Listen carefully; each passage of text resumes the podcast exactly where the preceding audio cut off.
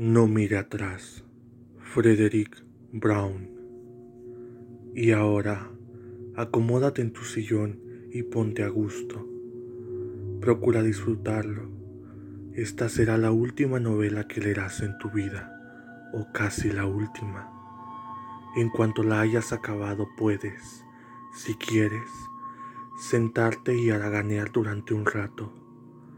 Puedes buscar todas las excusas que se te ocurran para dar vueltas por tu casa, por tu habitación o por tu oficina, sea donde fuere que estuvieses leyendo esto, pero más pronto o más tarde tendrás que levantarte de tu sillón y ahí es donde yo te estaré esperando, fuera, o quizás incluso más cerca, quizás en tu misma habitación. Naturalmente, estás pensando que todo esto se trata de una broma. Crees que esto es solo un cuento más del libro y que me río de ti mientras me refiero expresamente a tu persona. Continúa pensándolo, pero sé honrado Admite que yo estoy jugando limpio contigo. Harley apostó conmigo, apostó que yo no sería capaz de hacerlo. Apostó en ello un diamante del que ya me había hablado antes, un diamante tan grande como su cabeza. Así pues, ya comprenderás por qué me veo obligado a matarte y la razón por la que tengo que contarte el cómo, el por qué y todo lo demás por anticipado es parte de la apuesta. Es la clase de idea que solo se le podía haber ocurrido a Harley. Pero primero te hablaré de Harley. Es alto y bien parecido, suave y cosmopolita. Es un tipo como Ronald Coleman, solo que más alto. Viste como un millonario pero si no lo hiciese, así tampoco importaría. Quiero decir que de todos modos parecería distinguido. Existe algo, algo mágico en Harley, algo mágico y burlón en la forma en que te mira, algo que te hace pensar en palacios, en países lejanos o en, en músicas, en músicas alegres. Fue en Springfield, Ohio, donde conoció a Justin Dunn. Justin era un grotesco hombrecillo cuyo oficio era solo el del impresor. Trabajaba para la Atlas Printing and Engraving Company. Era un tipo pequeño y ordinario, precisamente el polo opuesto de Harley. No se podría encontrar dos personas tan diferentes. Solo tenía 35 años, pero ya casi era completamente calvo y además tenía que usar unas gafas muy gruesas, pues se había destrozado la vista con la impresión y el grabado. Era un buen impresor y grabador, tengo que reconocerlo. Nunca se me ocurrió preguntar a Harley el motivo por el cual estuvo presente en Springfield, pero la cuestión es que el día en que llegó allí, después de haber reservado habitación en el Hotel Castell, se dirigió a la casa Atlas para encargar unas tarjetas de visita profesionales. Y sucedió que solo se encontraba en la tienda Justin Dunn, por lo que fue él quien tomó la nota del encargo de Harley. Harley las quería grabadas, de la mejor calidad. Harley siempre quería en todas sus cosas lo mejor. Probablemente Harley ni siquiera se dio cuenta de la presencia de Justin. No había ninguna razón para que sucediera lo contrario. Sin embargo, Justin sí se dio cuenta de quién tenía delante y vio en él todo aquello que él siempre había deseado tener y que nunca llegaría a poseer, pues la mayor parte de sus atributos habían de ser naturalmente natos.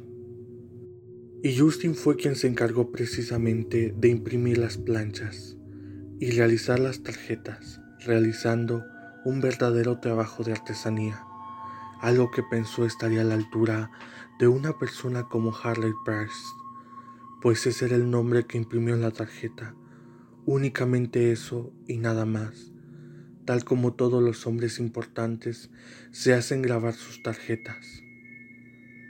Hizo un trabajo magnífico, un grabado a mano en letra cursiva y empleando en ello todo el arte del que era capaz. No mires atrás. Y no fue trabajo en vano, pues al día siguiente cuando Harley se presentó para recoger las tarjetas, tomó una en sus manos y estuvo mirándola durante un buen rato. Después miró a Justin y viéndole entonces por primera vez, dijo, ¿quién ha hecho esto? Y el pequeño Justin le explicó orgulloso que había sido él quien había hecho tan magnífico trabajo. Después de eso, Harley sonrió. Le dijo que era una verdadera obra de artista. Le invitó a cenar con él una vez que acabase su trabajo en la noche en la sala azul del Hotel Castel. Así fue como Harley y Justin se conocieron. Sin embargo, Harley siempre pisó terreno firme. Aún esperó un poco antes de preguntarle a Justin si podría o no hacer unas planchas de 10 y de 5 dólares, hasta conocerle a fondo, por supuesto. Harley tenía ya los contactos, podía comerciar en cantidad aquellos billetes entre hombres especializados en hacerlos correr y lo principal, sabía dónde poder encontrar el papel con mezcla de seda, aquel papel que no era el genuino pero que se le parecía lo suficiente para pasar con éxito cualquier inspección mientras no fuera la de un experto. Así pues, Justin se despidió de la casa Atlas y él y Harley se encaminaron hacia Nueva York, donde pusieron en marcha una pequeña imprenta que les sirvió de pantalla en plena avenida Amsterdam y al sur de la plaza Sherman, comenzando a fabricar los billetes.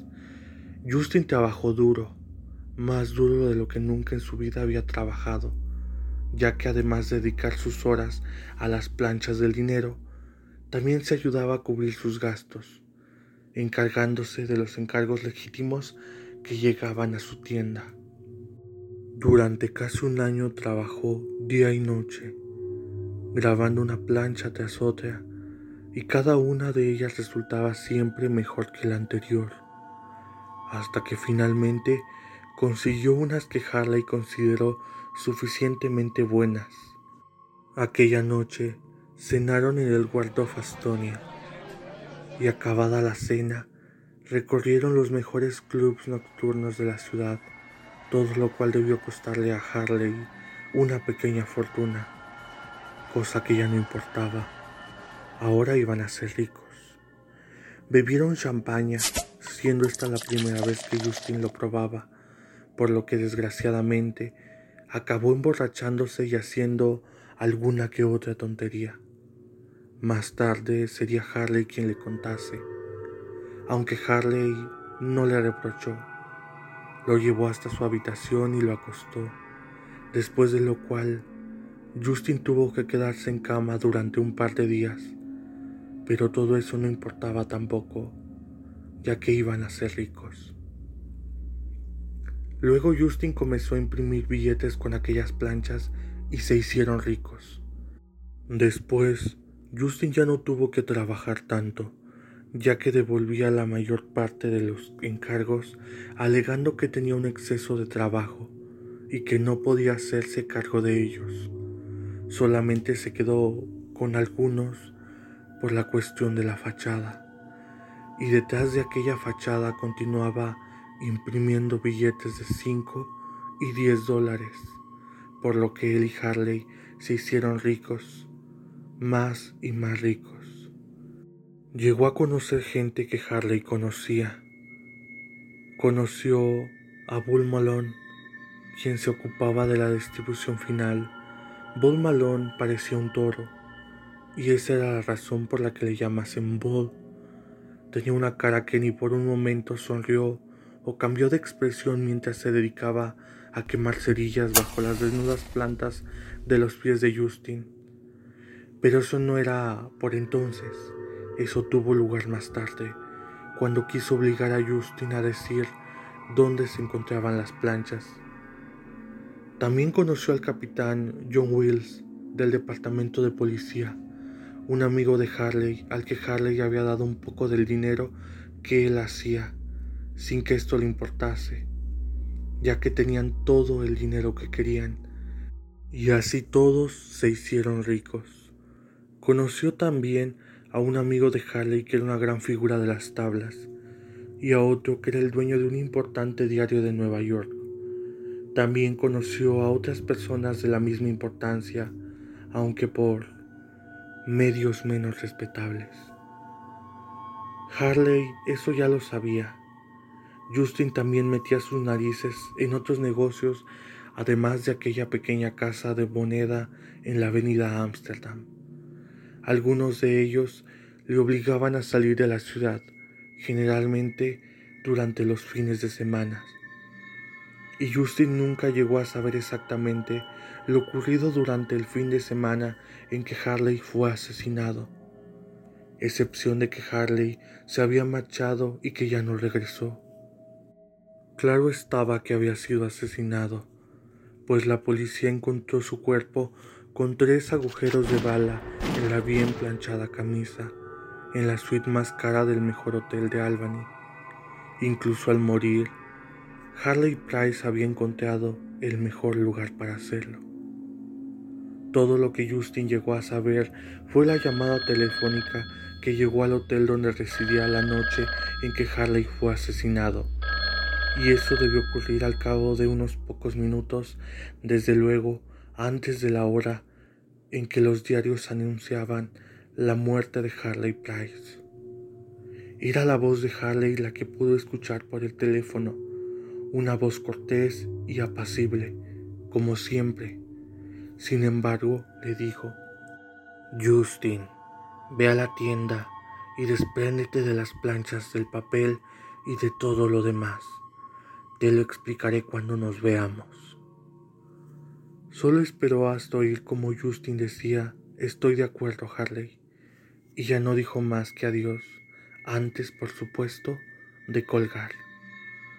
Justin corrió hacia la tienda y se deshizo de las planchas, el papel y unos pocos miles de dólares que estaban a mano.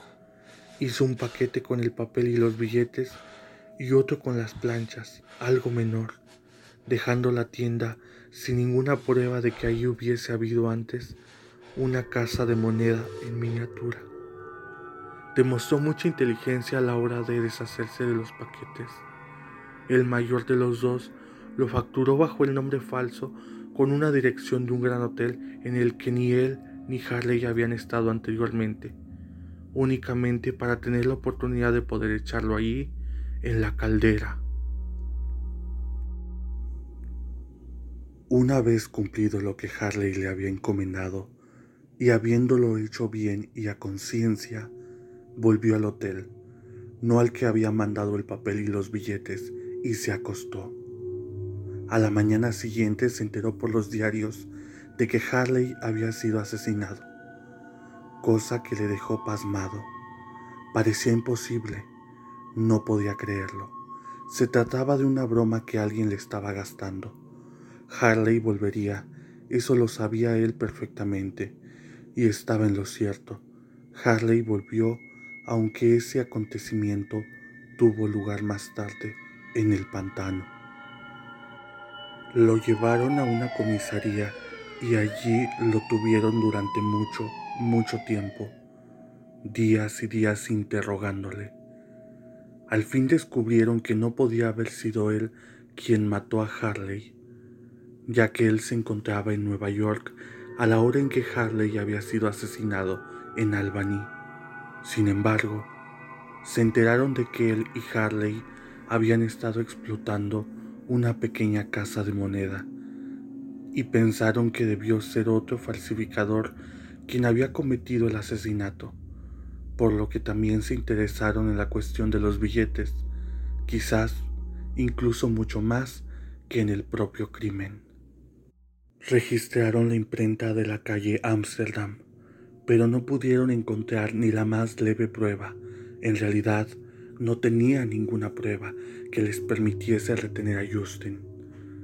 Pero tampoco él lo sabía, ni se le había ocurrido el solicitar la ayuda de un abogado. Poco a poco fue cobrando la memoria y se dio cuenta de que ya no deseaba pasar ni un minuto más en aquella blanca habitación. Deseaba salir para encontrar a Harley, y si Harley estaba muerto, quería matar a quien quiera que lo hubiese asesinado, ya que Harley seguramente hubiera hecho lo mismo por él. Entonces su inteligencia se agudizó, pensó, ¿qué querría ahora Harley que hiciera yo? Y pensó que intentarían seguirle para ver si los conducía hasta las planchas, ignorando que se encontraban en el fondo de la bahía, por supuesto, por lo que les dio el esquinazo ya antes de salir de Albany, y luego se dirigió a Boston, y de allí en barco hacia Nueva York, en vez de ir por el camino más corto. Harley no se encontraba ahí, desde luego. Justin salió de la tienda y desde una cabina telefónica situada en el bar llamó al hotel preguntando por Harley y le respondieron que éste ya no vivía ahí. Y para obrar su astucia e impedir que adivinasen quién era el que había telefoneado, se apresuró a preguntar también por Justin Dunn, contestándole que tampoco Justin Dunn vivía allá en aquel hotel. De ahí se encaminó hacia otro bar y desde ese decidió llamar a algunos amigos de Harley, telefoneando en primer lugar a Bull Malone y ya que este era un buen amigo, le confesó quién era él y le preguntó dónde se encontraba Harley. Vinieron a buscar a Justin, Bull Malone y un par de individuos más, en un coche diciéndole que Harley se encontraba escondido en el interior, cerca de Nueva Jersey y que entonces iban hacia allá. El firmamento comenzaba a colorearse de gris con la primera aurora cuando se detuvieron en una rústica cabaña que parecía haber sido empleada como albergue de casa. Estaba muchas millas de todas partes, ni siquiera había ninguna carretera que llevase allí, tan solo un sendero, un sendero que había sido nivelado lo suficiente como para hacerlo transitable. Entonces metieron a Justin en la cabaña y lo ataron a una silla, diciéndole entonces que Harley no se encontraba allí, pero que él les había dicho que Justin los encaminaría hacia donde se encontraban las planchas del dinero y que no podría salir de allí hasta que se los dijese.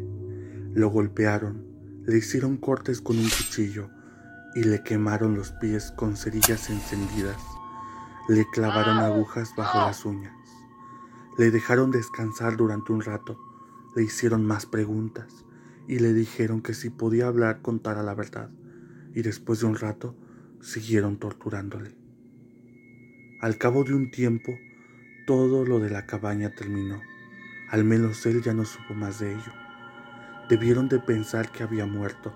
Quizás, quizás estaban en lo cierto y desde luego no muy lejos de la verdad. Al principio no podía moverme, tan solo permanecí en el agua con la cara afuera. Oscureció y tuve frío, lo recuerdo, y al fin pude mover un poco los brazos y salir del agua. Me tendí en el fango con solo los pies dentro de ella. Dormí o perdí el conocimiento. La verdad no lo recuerdo. Cuando desperté ya amanecía y fue entonces cuando llegó Harley. Creo que estuve llamándole y este quizá debió oírme. Permaneció de pie frente a mí, tan inmaculada y perfectamente vestido como siempre, y se regía de mí, por ser tan débil y por estar hecho allí, de barro, como si fuera un tronco, con medio cuerpo en el lodo y el otro medio dentro del agua. Me levanté sin que me doliese ya nada y durante todo el tiempo que intentamos salir de aquel maldito pantano, durante todas las noches y días que pasamos en ese intento, nunca pude ver una sola brisna de fango en el dobladillo de sus pantalones, ni pude verle despeinado o su cara. Le pedí que me guiase y así lo hizo. Y lo conseguimos. Llegamos a terreno firme, a unos campos cultivados con maíz, aunque no pude encontrar en ellos ni una sola mazorca para comer. Salimos de allí y fue Harley quien me recomendó que me apartara de las carreteras y que buscase las vías del ferrocarril. Eso fue fácil, ya que pudimos escuchar en la noche el silbido lejano del tren y terminar con ello la situación de las vías. A partir de entonces, con la ayuda de Harley, todo ha sido mucho más fácil. No hace falta que te cuente con todo detalle todo lo que ocurrió a partir de aquel momento. Me refiero a lo del guardafrenos, a lo del vagabundo dormido que encontramos en aquel vagón vacío y al asunto que tuve con la policía de Richard Aprendí mucho con todo eso. Aprendí que no debía llamar a Harley cuando hubiese alguien más a mi lado, para que nadie nos escuchase.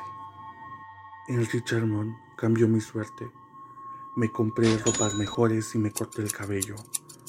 Un hombre a quien maté tenía 40 dólares en la cartera, por lo que ya vuelvo a tener dinero. Desde entonces he viajado mucho. Si te paras a pensar sabrás dónde me encuentro en estos momentos. Estoy buscando a Bull Malone y a los hombres que le ayudaron con el asesinato de Harley. Sus nombres son Harry y Carl. Voy a matarlos en cuanto los encuentre. Y he continuado practicando con mi cuchillo. He matado a mucha gente con él, en general, por la calle y de noche. En estos momentos soy realmente hábil, te lo juro. El manejo del cuchillo se me da perfecto. Apenas lo sentirás.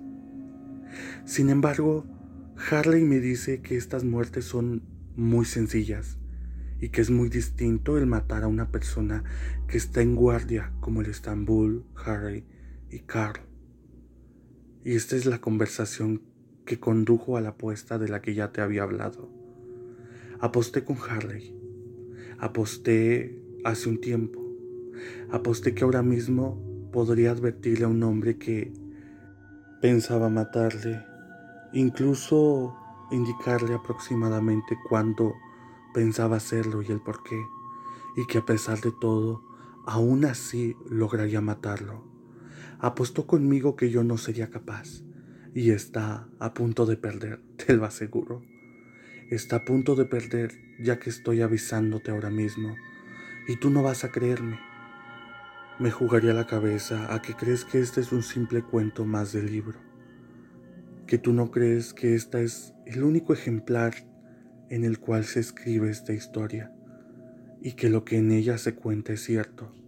Incluso cuando te cuente cómo ha sido hecho, no pienso que tú vayas a creerme. Tenía que escoger un libro de historias cortas y elegí precisamente este al darme cuenta de que la última historia del libro se titulaba No mire atrás y que ese sería un buen título para lo mío.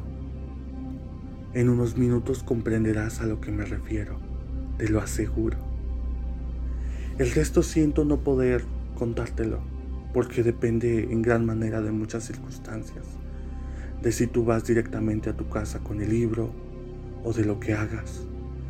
No lo sabré hasta que te haya seguido y te haya visto leerlo, hasta que haya visto que te has leído la última novela del libro.